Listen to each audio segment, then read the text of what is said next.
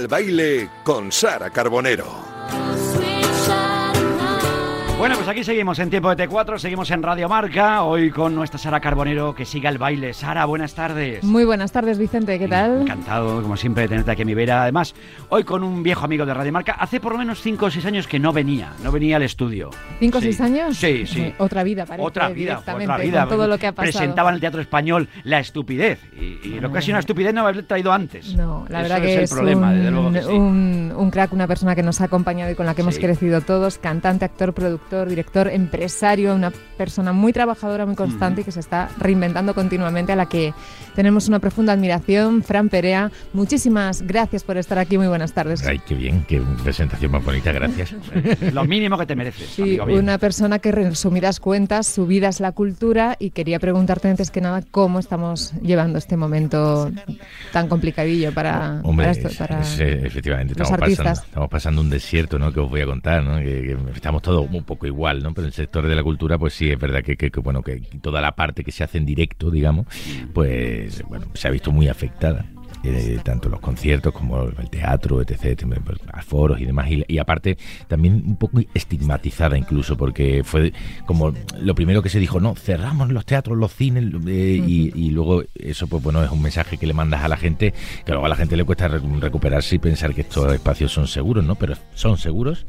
Está, se está programando mucha música y mucha cultura y, y, bueno, desde aquí yo quiero mandar ese mensaje de, de- de tranquilidad, de seguridad, de, de que estos espacios están muy controlados.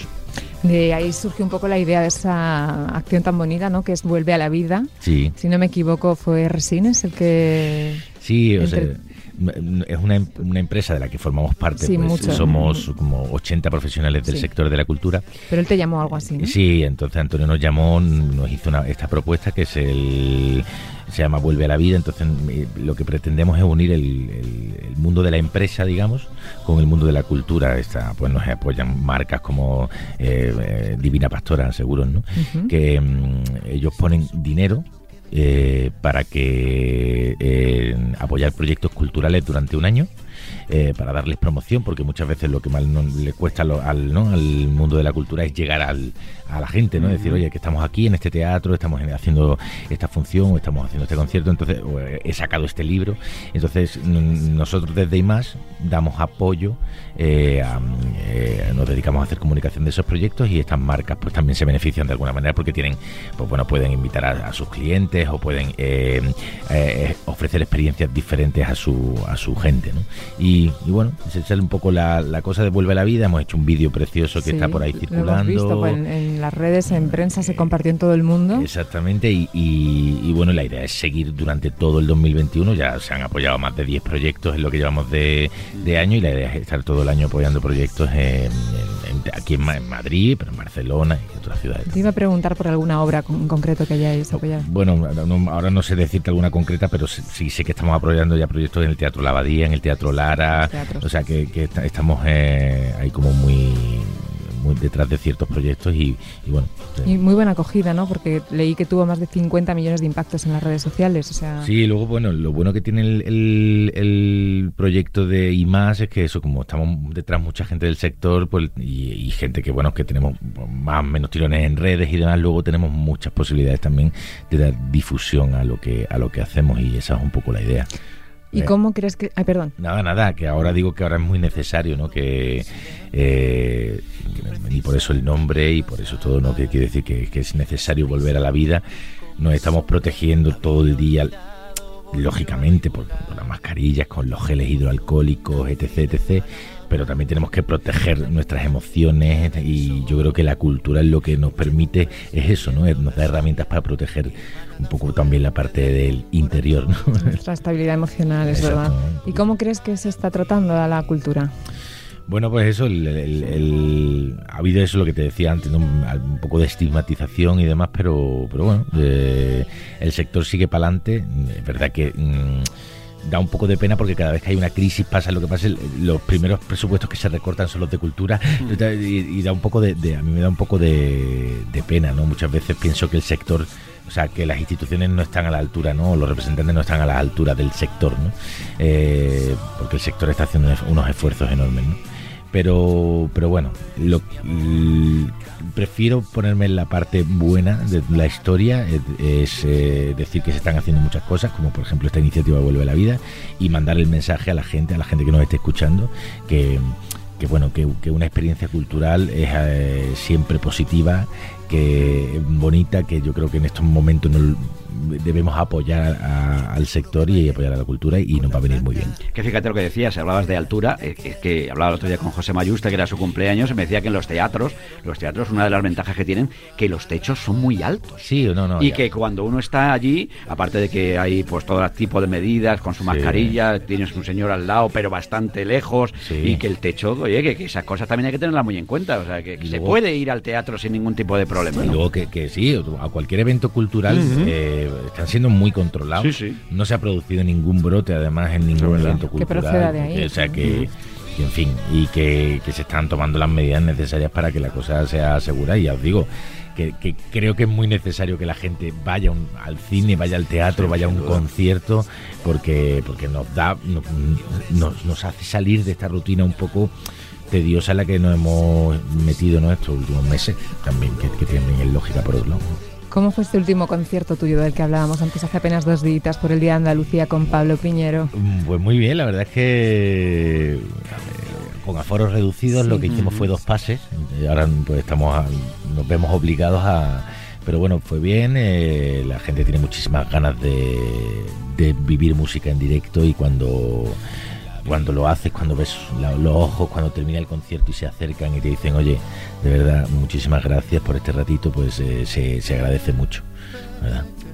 Decías antes que el arte y que la cultura nos salvan, yo mm. también lo digo siempre, es una frase que... Y de ahí surgió un poco también el Canciones para Salvarse, ¿no? En, esa época.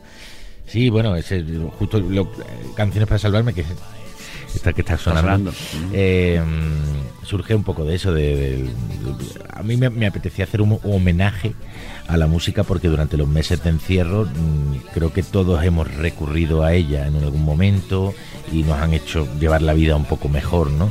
Eh, de pronto meternos en las redes de nuestros artistas mm, preferidos y poder ver que de pronto hacía un, eh, no sé, ponía su su arte ¿no? A, funcionar para la gente de, manera muy generosa ¿no? y ha habido como, cosas, se han producido gestos muy bonitos con a través de la música, pues bueno, todas las las campañas que ha hecho, la campaña que hizo Cruz Roja para recaudar dinero, ¿no? Con tal, o, la campaña la que hicimos nosotros, la de Yo me corono, una de las, una canción que, quiero abrazarte cuando todo acabe, ¿no? Que, hicimos para eh, buscar dinero y financiación para el tema de la vacuna. O sea, creo que ha habido ¿no? como algo muy, se ha generado algo dentro de la situación terrible que estábamos viviendo, pero algo bonito alrededor de la música y a mí me, me, apetecía hacer como una especie de homenaje y, de ahí surge este proyecto. Canciones para salvarme, cuatro temas que, tienen de, de diferentes.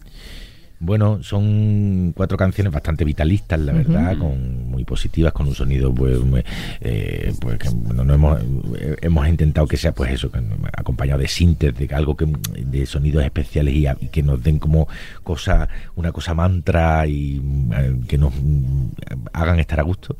Y luego las cuatro canciones hablan de alguna manera de, de lo que hemos vivido, pero no de manera evidente, sino de una manera pues sutil. Y pues bueno, esta, la de canciones para salvarme, ahora la que está sonando ahora mismo es cantando bajo la luna, que es de pronto me pregunté qué, qué, pensaría un extraterrestre si nos viera de fuera eh, que, lo que estamos viviendo, lo que estábamos viviendo en el mundo. ¿Y qué pensaría? Pues bueno, eh, él piensa, él piensa, por esta gente, ¿por qué no se comporta como en las películas? Sí. ¿No? Con lo bien que hace el cine y luego, ¿por qué son tan raros? ¿Por qué, no, ¿Por qué no viene Will Smith y salva al mundo? Y nos salva, salva, por eh, favor. exactamente. Pues, sálvame, por favor. Sí. pues eso es lo que piensa el extraterrestre. Hiciste un concurso incluso para San Valentín, ¿no? Y la ganadora colaboró contigo con una versión preciosa de 37 grados. También versionaste La chica de al lado con Merino. Vaya talentazos te encontraste también, ¿no? Eh, tenemos en nuestro país. Joder, la verdad que sí, que, me está pasando ahora que, bueno, lo de Merino es un caso porque de un grupo de gente joven que empieza a hacer música que se ha criado con mis canciones, ¿no? Y que de pronto te llaman para hacer una colaboración y, es algo es algo muy bonito y a mí me apetece mucho ese tipo de, ¿no? Alimentarme de esta gente que viene mm. empujando fuerte, ¿no? Y luego lo otro, pues sí, al final, eh, eh, bueno, hacemos música y hacemos canciones, pero ¿para qué lo hacemos también, no? Y, eh, si tenemos la posibilidad de echar un cable a alguien o de dar visibilidad a alguien, pues ¿por qué no hacerlo? Lancé un concurso para para bueno, pues eso, para que la, quien ganara hacía una, colaboración conmigo, ¿no? Entonces, bueno, pues ahí Tina Ross, una chica mm, mexicana afincada aquí en, en Madrid, que, bueno, hizo una cosa preciosa y nada, estuvimos en el estudio grabando la canción. El otro día vino al concierto del Día, del día de Andalucía a cantar conmigo también, o sea que, pues, en fin, yo creo que al final es generar un también un yo creo que hay que generar un diálogo con la, con la gente de, esta industria y a mí me encanta hacerlo. Y con la gente joven no porque no sé si tú también te ves reflejado no cuando tú dejas cuando tú dejas tú estás hecho un pincel ahora mismo eh estaba recordando le enseñaba una foto aquí unos vídeos estaba le cabía la camiseta y todo estaba fenómeno. pero yo recuerdo tú te vienes de Málaga te vienes a Madrid, pues no sé si plan tipo Banderas, porque Banderas siempre cuenta que cuando él llegó a Madrid venía con una mano delante y otra detrás. Año 2000 más o menos, ¿no? Yo me vine en el año 2000, sí. En el y claro, tú, al principio querías ser biólogo, me acuerdo que contaba que querías ser futbolista, que jugaba bien en el centro del campo, me contaba, tipo Xavi, una cosa así, sí, sí, una, medianita, repartir, para repartir juego. Y no sé cómo, el arte dramático que se te daba mejor que jugar al fútbol o que la biología. De hecho, bueno, me, me, lesioné un par de veces así con... Mm. 14, 15 años y tal, y de esto que dice, bueno, el tiempo libre en que lo invierto, ah, pues está el taller de teatro y tal, y empecé ahí a engancharme con el teatro. Y, nada, hice la carrera, estudié la carrera en Málaga, la carrera de arte dramático, y luego ya me vine a Madrid en el 2000, que llegué con 20 y pocos años, con la idea de, de, poder dedicarme a esto, pero sin la certeza de que pudiera conseguirlo en algún día, en algún día, ¿no? Y tuve muchísima suerte porque en menos de un año estaba trabajando y, sí, o sea, pienso que no hace tanto, pero es verdad que fue hace ya 21 años. ¿Y ahí Banderas tiene mucho que ver?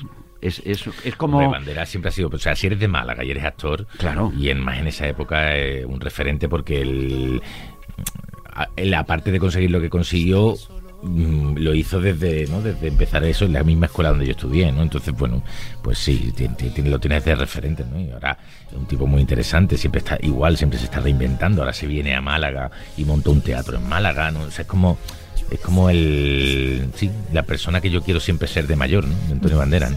Y tú trabajaste con él al final. Sí. Es que lo grande de esto es como los futbolistas cuando llegan al vestuario y se encuentran con el ídolo que tenían los cromos, ¿no? Claro, claro. Eso es muy fuerte, muy ¿no? fuerte, sí, sí. La verdad es que Trabajé con él, le hice una peli, él, dirigió El Camino de los Ingleses y yo tuve la suerte de ser interpretar uno de los, de los personajes de la película y, bueno, y de descubrir sobre todo que, lo que era Antonio, ¿no? que yo creo que lo que él tiene, ¿no? la, pasión que él tiene, lo que, eh, lo que es capaz de desplazar ¿no? de, en cuanto a pasión, en cuanto a movimiento, generar movimiento alrededor eh, de su figura y de, la, y de lo que, a lo que se dedica, de la cultura al final.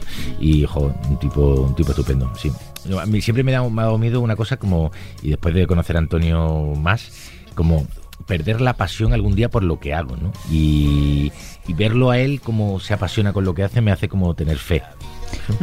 Y de todas las cosas que haces, ¿qué te da la música que no te dé lo demás? ¿Y ¿Te quedarías con, con ella? Bueno, a mí me gusta mucho el directo.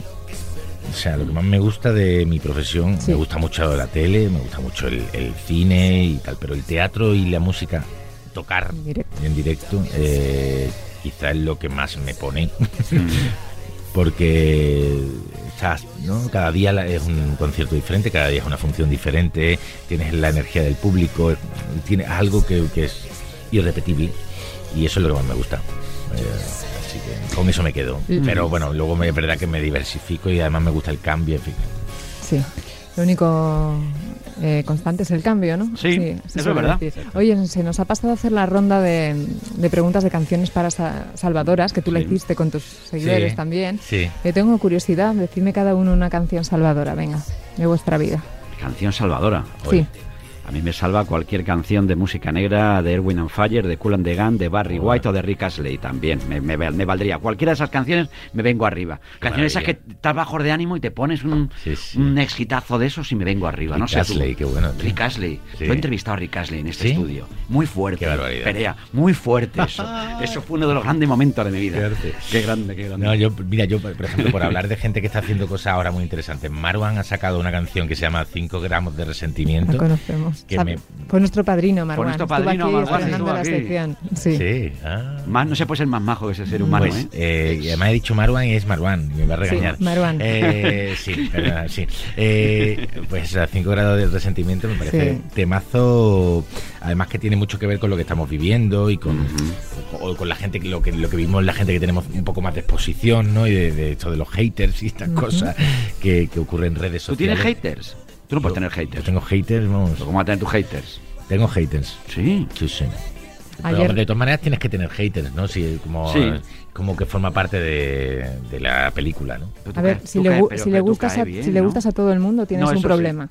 Ahí sí que tienes un problema. Y ayer nos decía también Dani Macaco que una frase de su abuelo muy buena, que era que odiar es de flojitos. Eso es verdad. Y es verdad, yo creo que todos tenemos esos... Pero, pero tú cómo te llevas, cómo gestionas eso, el, el mundo redes y esos comentarios. Eh, cada día de una manera, a lo mejor puedo tener 20 comentarios maravillosos y tengo uno malo y me, y me joderé y digo, pero bueno... Y, ¿no? y como, te pasa como con las críticas, ¿no? Como de pronto tienes unas críticas maravillosas, haces algo, unas críticas maravillosas, tienes una mala y, y, es, y es la que te da, ¿no? Porque, por eso, porque todos, a todos nos gusta sentirnos queridos, a todos nos gusta estar, ¿no? Luego pues tienes que pasar un proceso y bueno, de no decir, no, a ver, esta persona no me conoce, no me quiere, no sabe quién soy y entonces pues bueno te protegerte un poco de, lo que puedan decir no pero bueno en fin cuando estás en redes sabes que tienes que, estar eh, así en ese plan y es mucho mejor al final estar en redes porque si no alguien va a estar por ti. O sea tú vas a estar de alguna manera y mucho mejor estar por ahí y ver que se cuece. Eso ahora con 42 años pero quería preguntarte por tu época, ¿no? Eh, la época en la que te conocía todo el mundo, toda España, pasa prácticamente rápido, fue un proceso ¿no? bastante, un boom. Y eso a tu edad, ¿cómo, ¿en qué te apoyaste? ¿Cómo lo digeriste? Porque a mí me parece complicadísimo. Menos mal que no había redes sociales entonces. Imagínate es verdad. lo que hubiera sido aquello. Bueno, pero da igual, saldrías a la calle y era una locura. Sí, sí, bueno, lo llevaba pues, la gente. Yo creo que todos los que hemos vivido un boom así, eh, lo llevas regular, porque eh, tienes que cambiar tu, modo de vida de un día para otro, ¿no? Y, por un lado sientes la mm, eh, como la cosa de ay qué bien no poder estar teniendo éxito en lo que me digo y por otro lado he, perdido toda la intimidad o ¿no? es como la libertad la libertad de alguna manera no bueno son cosas que hasta que no pasa el tiempo y no las vas encajando yo creo no que bueno y que no hay un libro de instrucciones que cada uno lo hace como puede. Yo en mi caso pues eh, lo hice como pude. O sea, realmente mm. iba como sorteando los obstáculos como podía y, y, hasta que no ha pasado el tiempo, pues no he podido como mm. ser consciente de todo lo que viví, colocarlo en su sitio, reconciliarme también con, con muchas cosas de esa época con las que no estaba reconciliado para nada. Entonces, bueno, pues ahora pues lo miro con, lo observo con con disfrute y tal, pero en, ese, en aquel momento era la locura absoluta. Pero fíjate cuando escuchamos canciones como esta, cuando te recordamos en Los Serranos, yo creo que marcan tu vida, ¿no? Esas cosas marcan la vida de todo el mundo. Y yo creo que todo el mundo quería ser, tener un hermano como él, o el, o el yerno particular. ¿eh? Era, Estar desayunando ocho en la cocina. ocho en la cocina. Imagínate que Sumar sumabas mal, uno más uno son mm, siete. Bueno, ya cada uno suma, somos los políticos, suman, suman uno más uno y se llevan cinco. Una cosa como que, como que, hay un momento en el que, parece que quieres que, o sea, que por eso decía mm. lo de reconciliarte con las cosas, ¿no? Porque hay un momento que dices, yo lucho yo no quiero ser todo el rato esto. Claro. Pero luego dices, joder, ah, no. Mm. yo he tenido la suerte de participar en un evento de este calibre como fueron los serranos, ¿no? O sea, que decir, de marcar a una generación, ¿no? Que, gente que se ha criado con tu música, gente que, o sea, que decir al final es bonito ponerte en ese lugar, vamos, bajo mi punto de vista, ¿no? Yo cuando leo un artículo que dice, bueno, Fran Perea no volvió a tener nunca el éxito de Los Serranos, digo, pues, pues es, que es muy difícil. Y, que esas cosas pasan una vez. no, o estaba encasillado, o está encasillado, o tal. Pero pues digo, bueno, es que qué bien haber podido hacer algo así, ¿no? Y poder, es que no sé, yo pienso pienso que, que no todo el mundo tiene la fortuna de poder hacerlo y yo he sido como tocado con esa con esa suerte, ¿no? Así que nada, pues intento disfrutarlo, lo escucho ahora. Sí. Orgulloso y se está subiendo, se viene arriba, lo toco, lo toco la, la, la, canto con la canción en los conciertos y, tal, y entonces la gente flipa y, y, en todo el mundo. es Era una serie amable, blanca, maravillosa que nos ha hecho nos ha hecho a todos pasar momentos magníficos, te entiendo. Y además el otro día te escuché también en la noche de con Dani Rovira ah. hablar de que tenías un chat con Natalia y con algunos de los actores. Eh, ¿Está muy activo ese chat? ¿Seguís hablando de vez en sí, cuando? Sí, hablamos de vez en cuando. Recién nos ponemos emoticonos y eso. Sí, eh, de, de, la calzada y eh, bien, sí, o sea, intentamos mantener el, contacto con... No habíamos hecho el chat, yo cuando justo cuando hice canciones para salvarme, de pronto digo, yo voy a hacer un chat con, la familia porque tal, no sé qué. Y, y nada, es bonito, lo tenemos ahí, tenemos un punto más de unión es verdad que nos queremos mucho y es que pasamos una, vivimos una experiencia muy fuerte y, hemos seguido como medio cuidándonos en las distancias. Eh, yo con Belén he trabajado mucho, con Antonio tengo muy buena relación, con Víctor Elías toco habitualmente porque es un, músico estupendo, aparte de actor. Y, en fin, o sea que tenemos muy buena relación. ¿Y qué queda de Marcos de, Los Serrano, aparte de un, cuello dolorido por las, por las collejas de Antonio? No sé, de ese, ese, chaval, ¿qué queda? Bueno, queda pues eh, esa parte de, de inocencia ante la vida que yo creo que lo tenía el personaje y, que de alguna manera yo lo tengo también, ¿no? Y que me, o sea, me gusta siempre pensar bien de la gente, me gusta, eh, eh, es como que eso sí lo tenía Marcos y lo tengo, lo tengo yo, ¿no? Y queda además, fíjate, pues que cuando va a Finlandia la gente se vuelve loca. Sí, ahora mismo. Eso, es una cosa de loco. Pero es cierto, eh, la gente en Finlandia seguía a los serranos como si. Sí, sí, son. Pero impresionante. en, en, el castellano subtitulado en finlandés. Sí, sí. Es como aquí el príncipe de Bel ¿sabes? Una cosa así. Como algo, un evento también como que igual siendo una serie extranjera para ellos pero y mucha gente empezó a estudiar español con lo gracias a los serranos en fin sí la verdad es que bueno también la vida luego te da sorpresas y te devuelve cosas bonitas no ahora ahora estoy haciendo una serie he estrenado una serie una coproducción hispano-finlandesa que todo apunta que vamos a hacer segunda temporada ahora. He estado en Serbia trabajando también en, Balcanes con, con, haciendo un programa de divulgación del español a través de la música allí. O sea vas sacando como ¿no?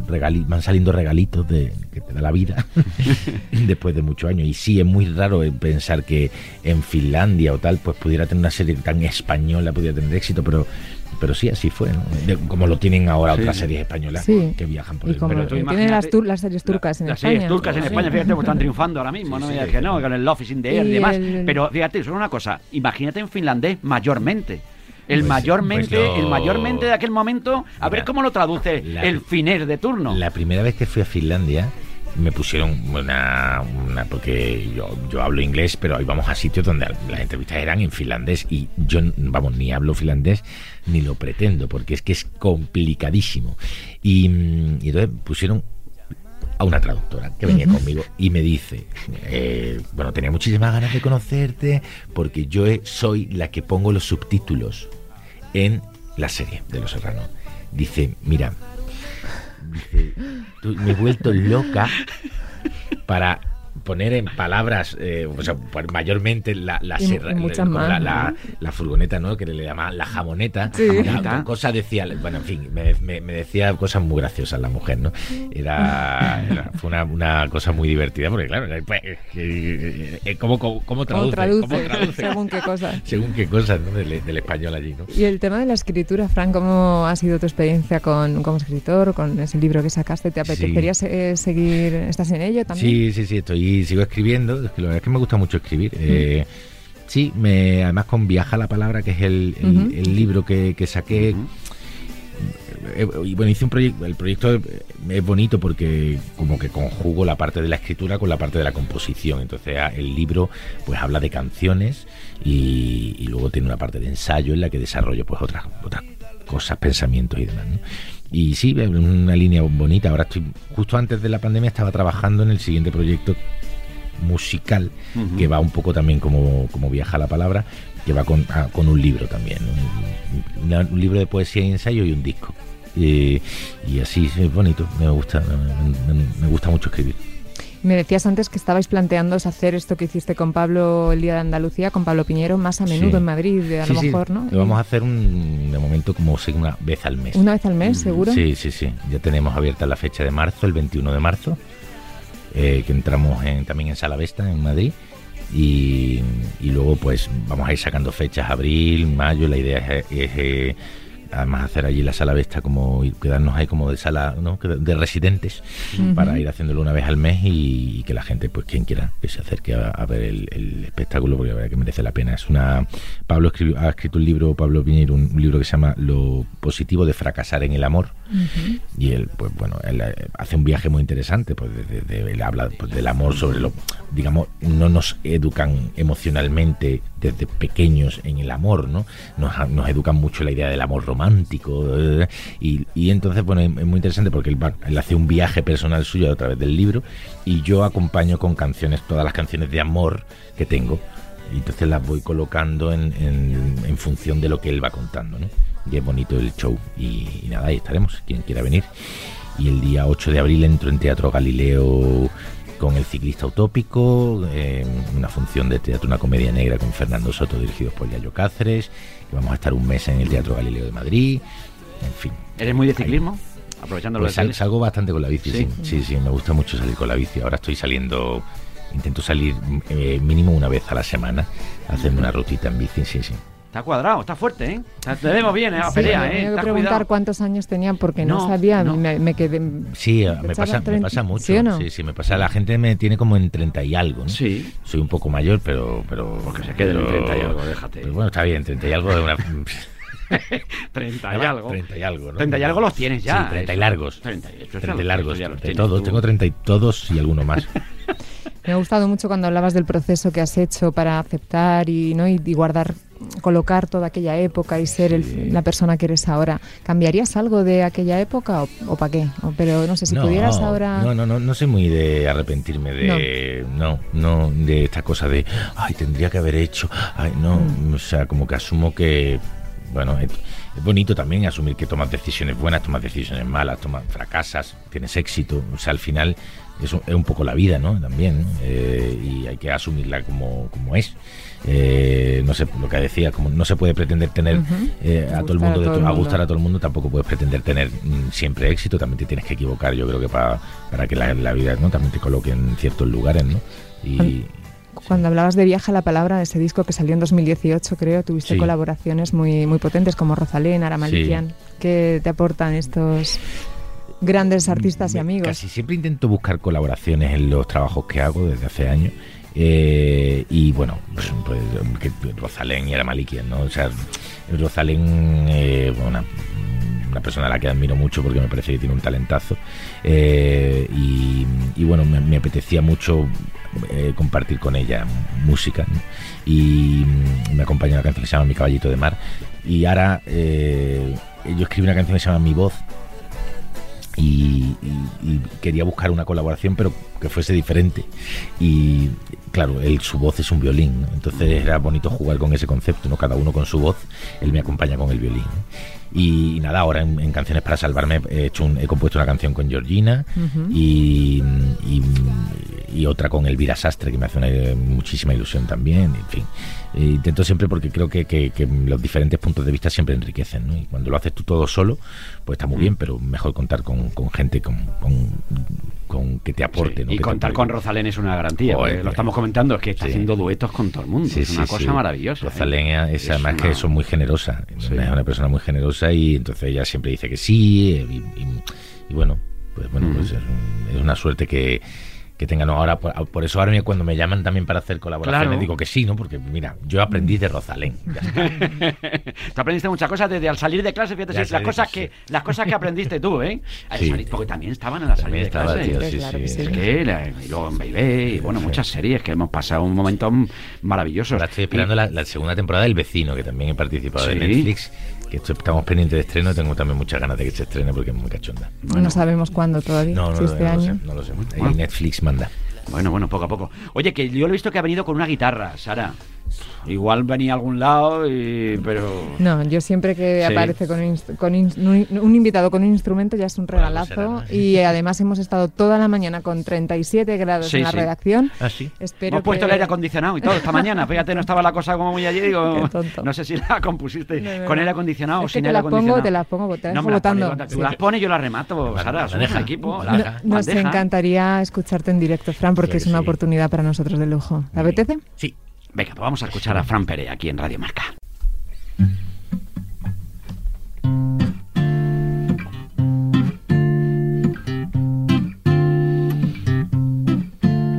Bombea la sangre, el corazón rojo con la intención de sacarla fuera.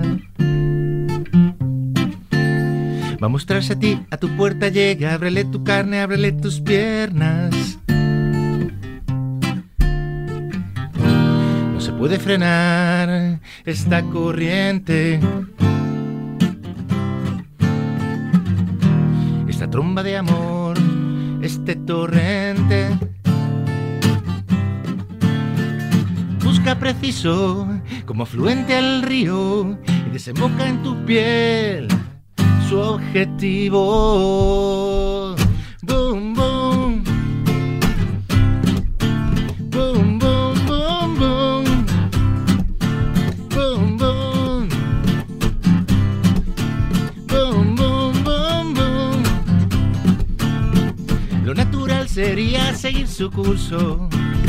La lógica siempre la mejor prueba. Y quien conozca el mar que se atreva a desafiar la marea. Boom, boom. Boom, boom, boom, boom. Boom, boom. Boom, boom. conozca el fuego que prenda. Estoy suplicando que vengas antes de que el mundo se quiebre. Tengo 37 grados y no es fiebre, no. Busca preciso como afluente el río, desemboca en tu piel su objetivo.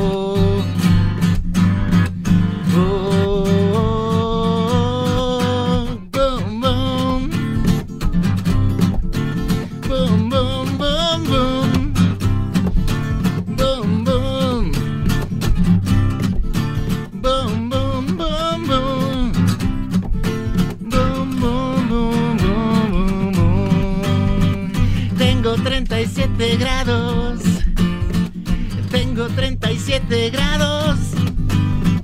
Tengo 37 grados. Ah, tengo 37 grados. Y boom, boom. Ahí está.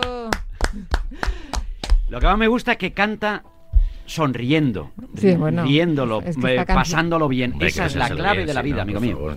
Esa es la clave de la vida. Es verdad que las cuatro canciones son, muy positivas y dan muy buen rollo, que es lo que se necesita ahora. Muchísimas gracias. ¿eh? Qué ganas de, verte, ojalá en uno de esos eh, conciertos en directo. Eso, cuando queráis, ya lo sabéis y de seguirte y de que sigas haciéndolo también en todo lo que haces y poniéndole sobre todo ese entusiasmo ¿no? y esa capacidad de, de superación. Pasión. De pasión. ¿No te atreves a pedirle nada? En... Yo no. ¿No?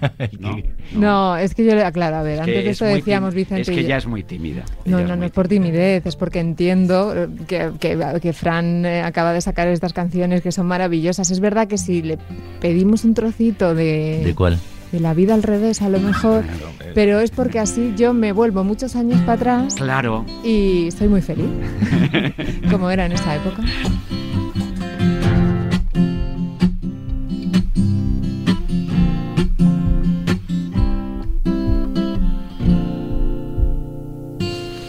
Abrir la ventana, colgar los problemas al sol, nadar por las calles hablando de ti, meter la mirada en la lluvia y beber una nueva canción, jugar a las cartas usando tus cartas de amor, pintar los tejados color soledad, mandar un email a la luna, la luna responde que no La vida al revés, ya ves lo que es.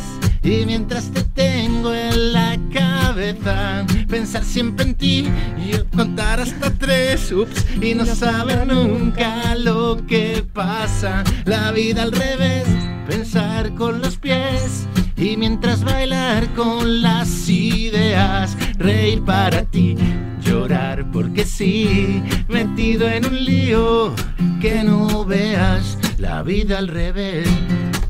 Ajá, la vida al revés. Parere, parere, parere. Qué bonito, qué La recuerdos, vida, amigo sí. mío. Eso siempre va a estar Qué ahí. premonitorio, la vida al revés. La vida al revés, O sea, la al vida revés, completamente Es todo. una locura. Sí. Bueno, Fran, mil sí, gracias también por este gesto, de verdad. por favor. Bueno, No tardes tantos años en volver Sí, aquí, a- favor, que- no tarde, no tardes tanto tiempo en volver a Radio Marca. Que no ¿eh? se nos pase. no se Que nos la pase. última vez que estuvo aquí coincidimos en antena, tengo Uy, que madre, rematar. madre, tienes que para- contar eso. Tengo que contar eso, tengo que contar eso, tengo que contar eso, por favor. Porque es que la última vez que estuvo aquí Fran Perea, Hay que, hay que buscar en el, en el baúl de los recuerdos. El baúl de los para- recuerdos, Para, ver la has- última vez que estuve yo aquí. qué bien has estado ahí. Ese día coincidimos eh, Así con has estado Karina. muy, muy fino. Ah, es, es que hila fino siempre, Fran Perea hila.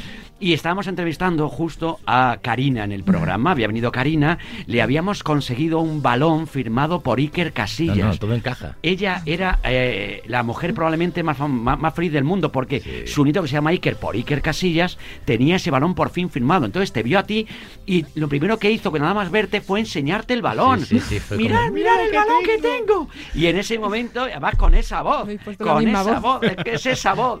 Y, y eso fue maravilloso. Y ese momento no lo olvidaremos nunca. Bueno, y tú te bien. sentaste allí y dije, estoy delante del mismo micrófono que se ha sentado Karina. Sí, fue sí. muy fuerte, Perea, Es eso. Una, por una- favor. una- una ma- una maravilla. Una maravilla. Bueno. no tarde cinco años en volver, porque si no, esto es una cosa Historia bárbara. de España. 2016 fue, fíjate. no, Bueno. volveremos a vernos mucho antes, Claro que sí, seguro. volveremos creo. a encontrarnos y volveremos a la vida. Vuelve a la vida. Vuelve a, vi- vuelve a la vida. Y que siga el baile, ¿eh? Y también. sigamos. Claro que sí. Gracias, Fran, por estar con nosotros en Radio Marca.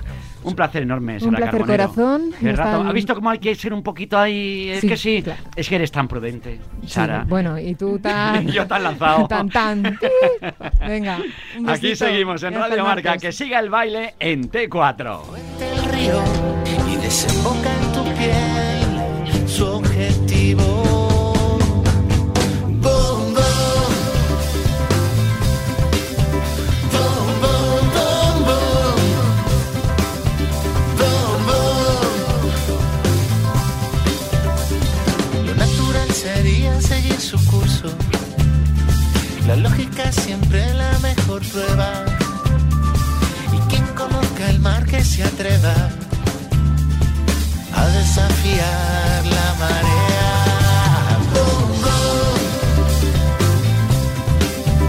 Bom, bom, bom. Quien conozca el fuego que prenda, te estoy suplicando que vengas antes de que el mundo se quiebre. Tengo 37 grados.